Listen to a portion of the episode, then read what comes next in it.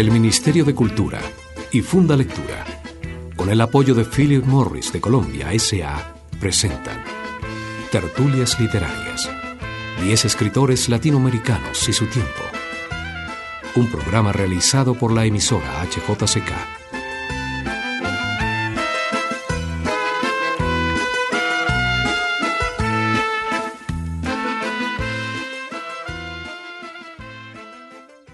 Bienvenidos al programa. Hoy los invitamos a recordar con nosotros algunos aspectos de la personalidad y obra de Julio Cortázar, el notable escritor argentino que pasó la mayor parte de su vida en Francia. Yo insisto en que sintiéndome profundamente argentino, me siento todavía más profundamente latinoamericano.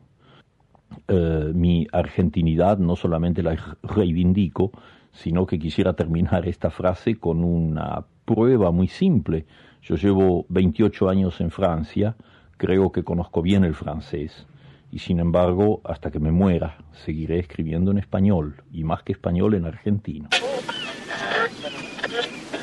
Bruselas, 1914. El archiduque de Austria ha sido asesinado en Sarajevo. Las tropas alemanas han declarado la guerra a Francia e Inglaterra. Bruselas, la capital de Bélgica, ya fue tomada. Ha comenzado la Primera Guerra Mundial. Sí, fue en este momento histórico, en agosto de 1914, en aquella ciudad donde nació Julio Cortázar. Fueron los días de la ocupación de Bruselas por los alemanes, a comienzo de la Primera Guerra Mundial. Según lo recordó Cortázar años más tarde, su nacimiento fue producto del turismo y la diplomacia. A su padre lo habían incorporado a una misión comercial cerca de la legación argentina en Bélgica. Como acababa de casarse, se llevó a su esposa María Herminia a la capital belga. Tras cuatro años aguardando el cese de una guerra cruel que dejó a Europa en la peor crisis económica del siglo XX, la familia Cortázar regresó a la Argentina. El padre Julio Cortázar, la madre María Herminia Scott y el niño Julio Florencio. El futuro autor de Rayuela y las armas secretas tenía casi cuatro años cuando la familia pudo volver a la Argentina. Hablaba sobre todo el francés y de este le quedó la manera de pronunciar la R, tan característica de su personalidad. Este niño, en vez de dar patadas al balón, jugaba con las palabras mientras descubría palíndromos y a su vez su temprana vocación literaria. ¿A qué edad fue? Es difícil situar exactamente el momento porque eh, debe estar entre los siete y los nueve años de edad aproximadamente. Yo era realmente un niño muy pequeño cuando mi, madre empezó de ya, empezó a coleccionar eh, poemas y pequeños relatos y pequeños textos que yo iba escribiendo en, cuadernos y en papeles sueltos. Eh, nunca he tenido la, la posibilidad de releerlos, cosa que me hubiera gustado mucho, para ver cómo se puede escribir a los 7, a los 9 años, porque mi madre guardó todo eso celosamente por miedo de que actualmente si yo los descubriera los quemara, lo cual también es muy probable. Pero la verdad es que la, escritura es una actividad eh, muy, muy temprana en mí.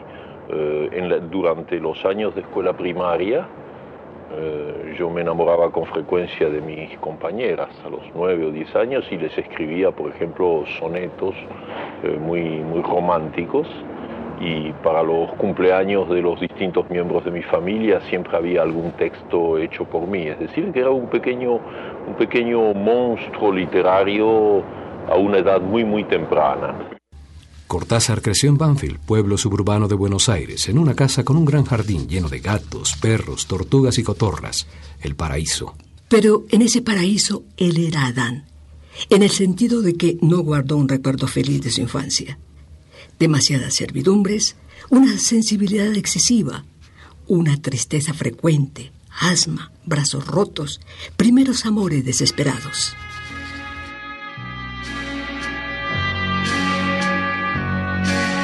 Por las noches, cara sucia de angelito con blusín, vende rosas en las mesas del boliche de bachín. Si la luna brilla sobre la parrilla, come luna y pan de osín Europa, septiembre 1939. Inglaterra y Francia han lanzado un ultimátum al gobierno alemán de Adolfo Hitler, quien desde el primero de septiembre ha invadido territorio polaco. Se ha iniciado la Segunda Guerra Mundial. El primer cuento de Cortázar del que se tiene noticia es Los Venenos, una expiación biográfica sobre el tema de la traición, tras enamorarse de una pequeña vecina cuando tenía nueve años. Ese mismo año escribió La Escuela de la Noche, sobre su experiencia como aprendiz de profesor. Para 1932 intentó su segundo viaje a Europa, pero no tuvo éxito. Ante este fracaso escribió el cuento Lugar llamado Klimberg, y su experiencia parecía convertirse en una pesadilla. Así revive aquella época. Entre los 18 y los 20 años, eh, no solamente yo, sino todos mis amigos, la gente la gente de mi generación, mis compañeros de estudios, teníamos así una especie de nostalgia juvenil de conocer el mundo, de conocer el planeta, lo cual no tiene nada de extraordinario, porque a esa edad todo el mundo tiene ganas de escaparse, todo el mundo se siente un poco aprisionado en su, en su contexto, digamos, nacional.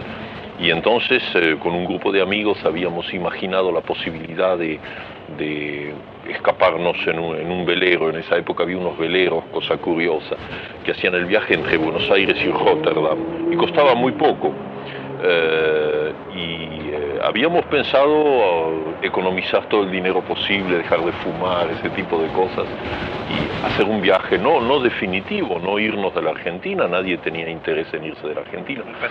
Pero hacer una especie de gran paseo. E incluso hay un cuento mío que se llama Lugar llamado Kinberg, donde el personaje se acuerda exactamente de eso. El personaje soy yo en ese momento. Se acuerda de que tuvo la posibilidad de escapar en aquel momento y no lo hizo. En 1938 Cortázar publica un primer cuaderno de poemas llamado Presencia. Brujas es su primer cuento publicado en 1944. Después, en 1945, vendría Casa Tomada. Ese año, con el ascenso de Juan Domingo Perón al poder, su desencanto se vuelve cotidiano. Toma la drástica decisión de viajar a París. por la vida de bohemio, estoy Buenos Aires, en París,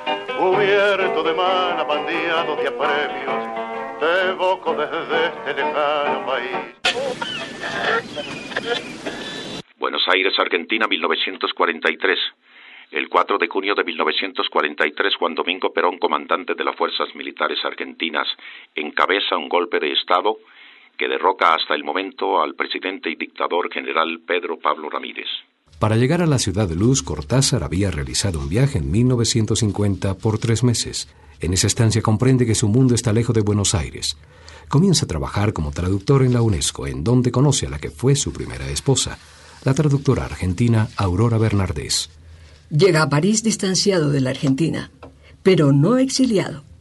En la capital francesa vive lo que él describió como la gran sacudida existencial, y la sucesión de libros desde su llegada confirma que la ciudad sirvió de catalizador para su obra.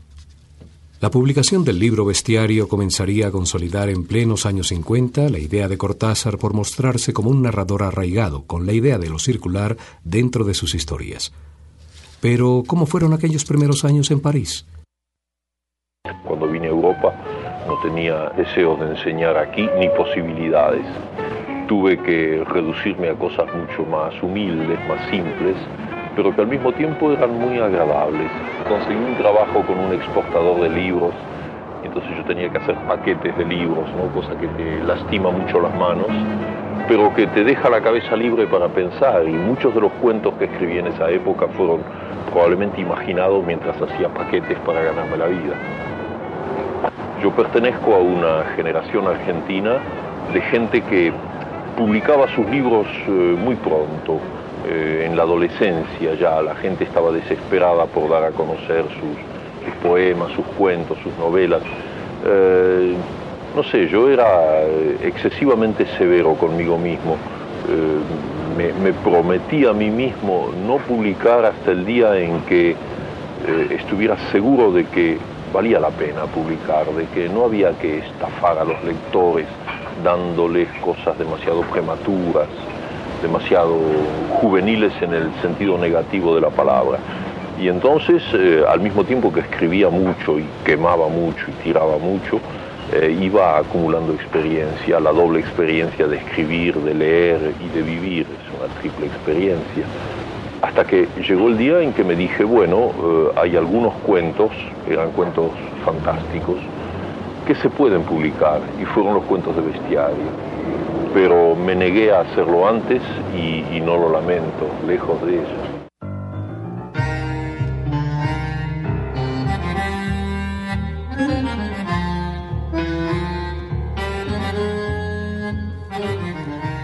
Continuidad de los parques del libro final del juego publicado en 1956.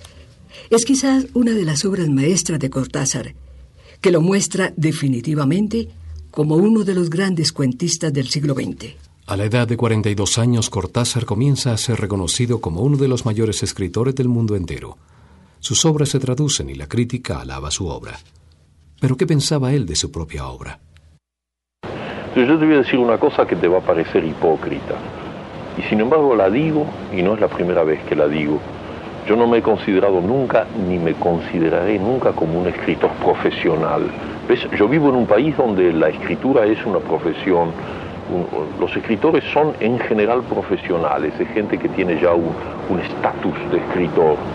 Yo me considero un aficionado, realmente un aficionado. Cuando cuando miro todos los libros que el otro día descubrí que he publicado 15 o algo así, eh, tengo una, sensación de sorpresa porque no lo creo.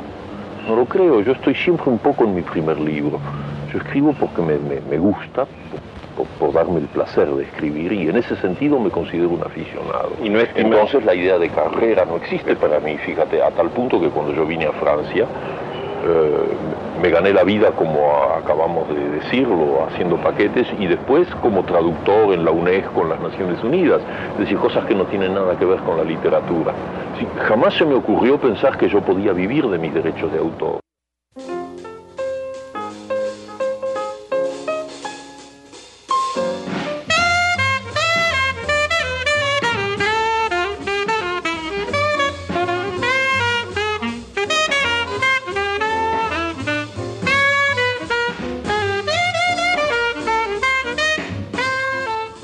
El perseguidor es un cuento que revela la pasión de Cortázar por el jazz. Es el relato de un saxofonista en decadencia que ha perdido su instrumento en París en los años 50. Es tan complejo el cuento que Cortázar arriesga a través de sus personajes una tesis sobre el tiempo en la música, sobre la imposibilidad de capturar el instante, sobre la espontaneidad del jazz y su enorme posibilidad de creación e improvisación. A su vez, el cuento es un homenaje decidido a Charlie Parker, uno de los grandes creadores del jazz, quien tras sufrir una profunda adicción a la heroína murió solo y miserable. Del perseguidor. Dede y Arbukaya han venido a buscarme al diario y los tres nos hemos ido a Vix para escuchar la ya famosa, aunque todavía secreta, grabación de Amros. En el taxi Dede me ha contado sin muchas ganas cómo la marquesa lo ha sacado a Johnny del lío del incendio que por lo demás no había pasado de un colchón chamuscado y un susto terrible de todos los argelinos que viven en el hotel de la Rue Lagrange. Multa ya pagada. Otro hotel ya conseguido por Tica. Johnny está convaleciente en una cama grandísima y muy linda. Toma leche a baldes y lee el Parimachi, el New Yorker, mezclando a veces su famoso y roñoso librito de bolsillo con poemas de Dylan Thomas y anotaciones a lápiz por todas partes. Con estas noticias y un coñac en el café de la esquina, nos hemos instalado en la sala de audiciones para escuchar Amos y Streptomycin.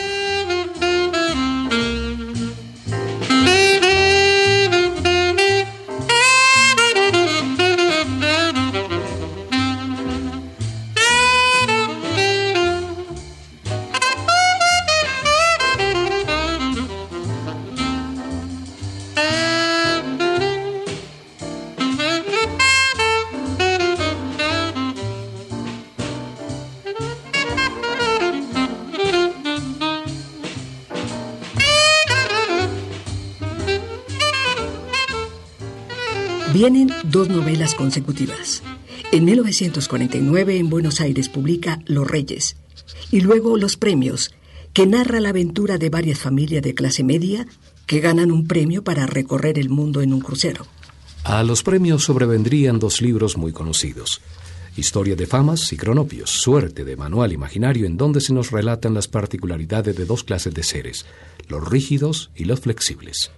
Cuenta Cortázar que en 1952, en un concierto de los Campos Elíseos de París, en homenaje a Igor Stravinsky, le conmovió ver al gran compositor dirigiendo la orquesta y a Jean Cocteau recitando una de sus obras. Durante el entreacto, sin ganas de salir a descansar, se quedó completamente solo en el inmenso teatro. Tuvo entonces la sensación de que había en el aire personajes indefinibles, especie de globos de color verde, muy cómicos, muy divertidos y muy amigos. Supo entonces que sus nombres eran cronopios, uno de los cuales en la obra de Cortázar fue el gran trompetista Louis Armstrong.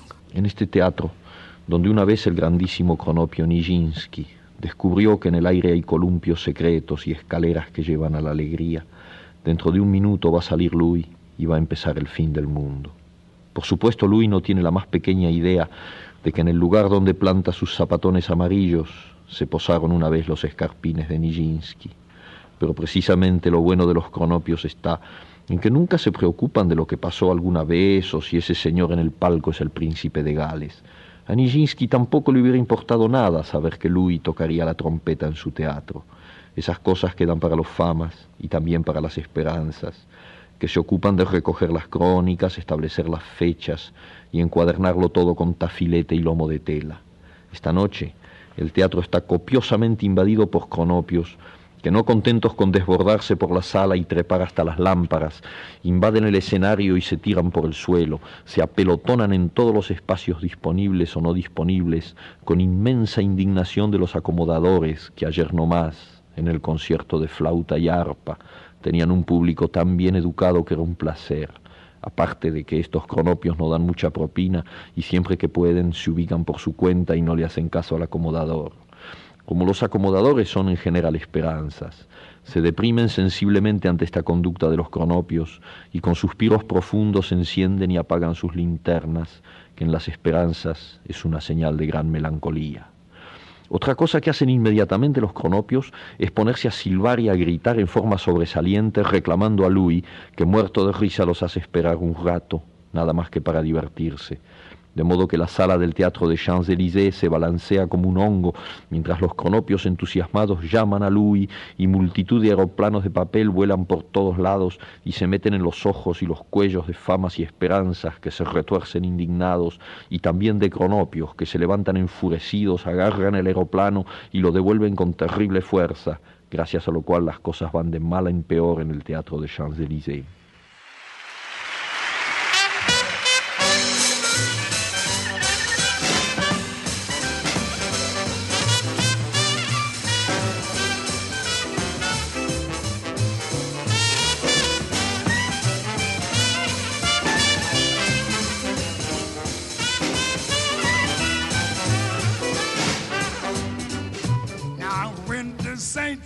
1963 fue un año crucial para la obra de Julio Cortázar. Durante años el escritor recopila fragmentos de la historia de dos seres que se encuentran y se desencuentran en París. Sus viajes, sus grupos de amigos, sus preocupaciones intelectuales hacen de Rayuela una novela fragmentaria, suerte de juego narrativo que puede leerse en cualquier sentido. Rayuela revolucionaría la literatura mundial. La profunda libertad de su escritura y las características de sus personajes, Olivera y la maga, así como una guía de esa ciudad parecida a un caracol llamada París, servirán como referente a la generación convulsa de los años 60. Yo escribí Rayuela porque me divertía enormemente escribir Rayuela, porque me gustaba, porque me gustaba buscarme a mí mismo y tenía una especie de angustia y de ansiedad en esa búsqueda de la identidad que se refleja en el personaje de Oliveira, que a su vez me refleja a mí en una medida bastante considerable, pero jamás se me ocurrió que mi novela pudiera entrar en, competencia con la vida o con la realidad, en absoluto. Eh, la novela, una vez que estuvo terminada, cuando yo empecé a, a recoger las, los ecos y las opiniones de los lectores, descubrí con alguna sorpresa que en realidad era una novela muy ambiciosa. Es decir, es una novela que contenía un, un, una serie de proyecciones y de tentativas que iban bastante lejos. Eso podía yo advertirlo por la reacción de los lectores y los comentarios críticos. Pero jamás estuvo en mí mientras la escribía. Fue, lo repito, una, una aventura literaria muy hermosa para mí, muy apasionante y muy trágica a la vez, pero sin ninguna ambición explícita.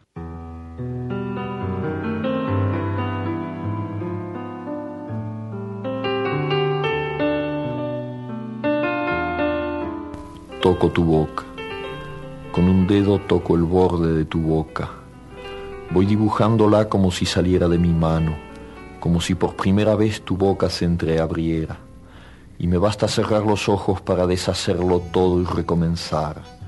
Hago nacer cada vez la boca que deseo, la boca que mi mano elige y te dibuja en la cara, una boca elegida entre todas, con soberana libertad elegida por mí para dibujarla con mi mano en tu cara, y que por un azar que no busco comprender, coincide exactamente con tu boca que sonríe por debajo de la que mi mano te dibuja. Me miras, de cerca me miras, cada vez más de cerca. Y entonces jugamos al cíclope. Nos miramos cada vez más de cerca y los ojos se agrandan, se acercan entre sí, se superponen y los cíclopes se miran, respirando confundidos. Las bocas se encuentran y luchan tibiamente, mordiéndose con los labios, apoyando apenas la lengua en los dientes, jugando en sus recintos donde un aire pesado va y viene con un perfume viejo y un silencio.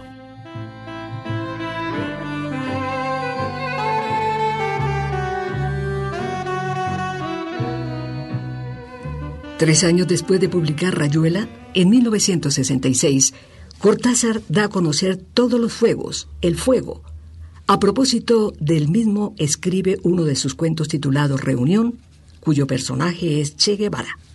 Ese es un cuento que yo jamás habría escrito si me hubiera quedado en Buenos Aires ni en mis primeros años de París, porque no me hubiera parecido un tema, no hubiera tenido ningún interés para mí. En cambio, en ese momento el tema de ese relato me resultaba apasionante, porque yo traté de meter ahí, en esas 20 páginas, toda la esencia, todo el motor, todo el impulso revolucionario que llevó a los barbudos al triunfo. La Paz 1967. Recompensa. Se ofrece la suma de 50 mil pesos bolivianos a quien entregue vivo o muerto, preferiblemente vivo al guerrillero Ernesto Che Guevara, de quien se sabe anda por los caminos de las montañas bolivianas.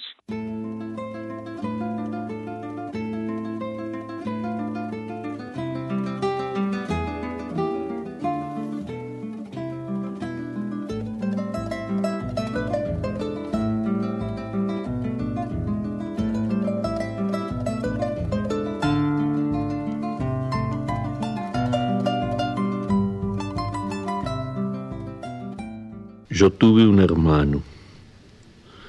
No nos vimos nunca, pero no importaba. Yo tuve un hermano que iba por los montes mientras yo dormía. Lo quise a mi modo. Le tomé su voz libre como el agua. Caminé de a ratos cerca de su sombra. No nos vimos nunca, pero no importaba mi hermano despierto mientras yo dormía, mi hermano mostrándome detrás de la noche su estrella elegida.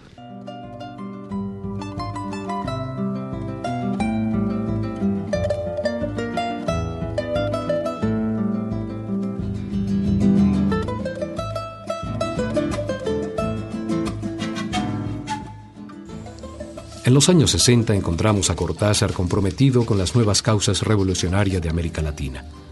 Sin embargo, aunque se han querido hacer analogías entre su obra y la situación de países como Cuba, Nicaragua o su patria natal, él sigue publicando cuentos con la total libertad del narrador fantástico. En 1973 aparece el libro de Manuel, que obtiene en París el premio Médicis. Cortázar viaja a Buenos Aires para presentarlo. De paso visita Perú, Ecuador y Chile. Escrito para un pequeño llamado Manuel, esta novela nos habla de un grupúsculo subversivo que se comunica en clave todo el tiempo. Tomando el lenguaje de los años 70 como materia de su literatura, el escritor da un giro en su escritura política riéndose de ella y haciéndola parte de un juego, del gran juego que es su literatura. Hace 20 años yo era un hombre muy diferente del que soy hoy, en muchos planos. En esa época, la verdad es que yo vivía en un mundo en que la literatura con mayúscula mm, consistía en no solamente en un ideal, sino verdaderamente en una vocación y en un trabajo encarnizado. Y entonces, eh, para mí, la literatura era el vehículo que me había sido dado, como a otros les es dada la pintura o la música, para ir en busca de mi propia identidad. Pero en los últimos años, y yo te diría concretamente a partir de los años 60, Mm, yo le he dado otro sentido a la búsqueda de identidad. Es decir, si mi propia identidad, mi propia autenticidad eh, me interesa, ya no es desde un punto de vista narcisista, ya no es para quedarme en ella, sino que hay eh, una voluntad de trascendencia. Al buscar mi identidad, eh, yo estoy buscando la manera más auténtica, la más eficaz de salir fuera de mí mismo, y buscar a mi prójimo, buscar a mi semejante, ya sea en el terreno personal o eh, ya sea en el terreno histórico. Es decir, salgo de mí mismo para ir en busca de el prójimo, incluso en sus formas multitudinarias, en lo que podemos llamar mi propio pueblo, mi nación y toda América Latina y bueno, y finalmente, ¿por qué no todo el planeta?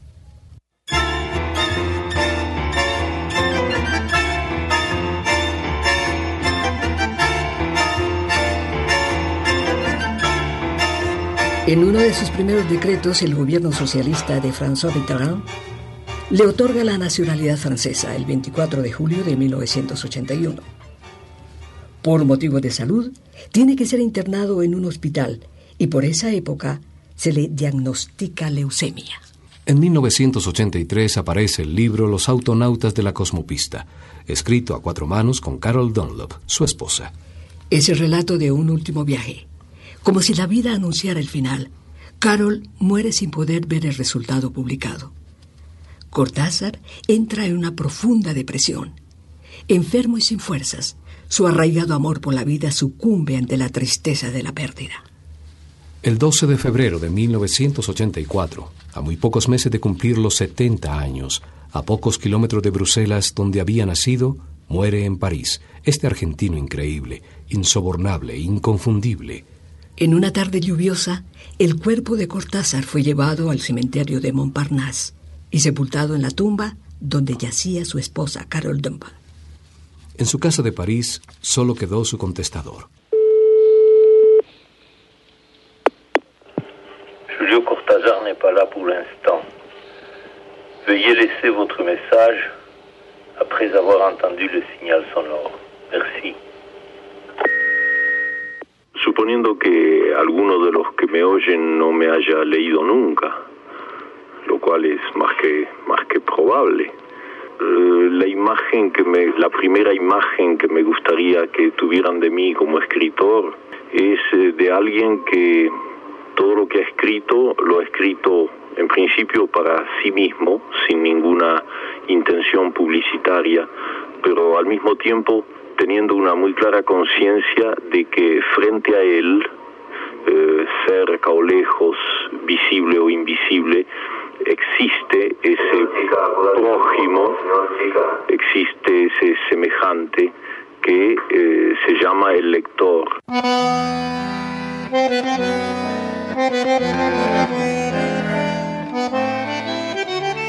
En tertulias literarias hemos transitado la vida de Julio Cortázar, escritor argentino.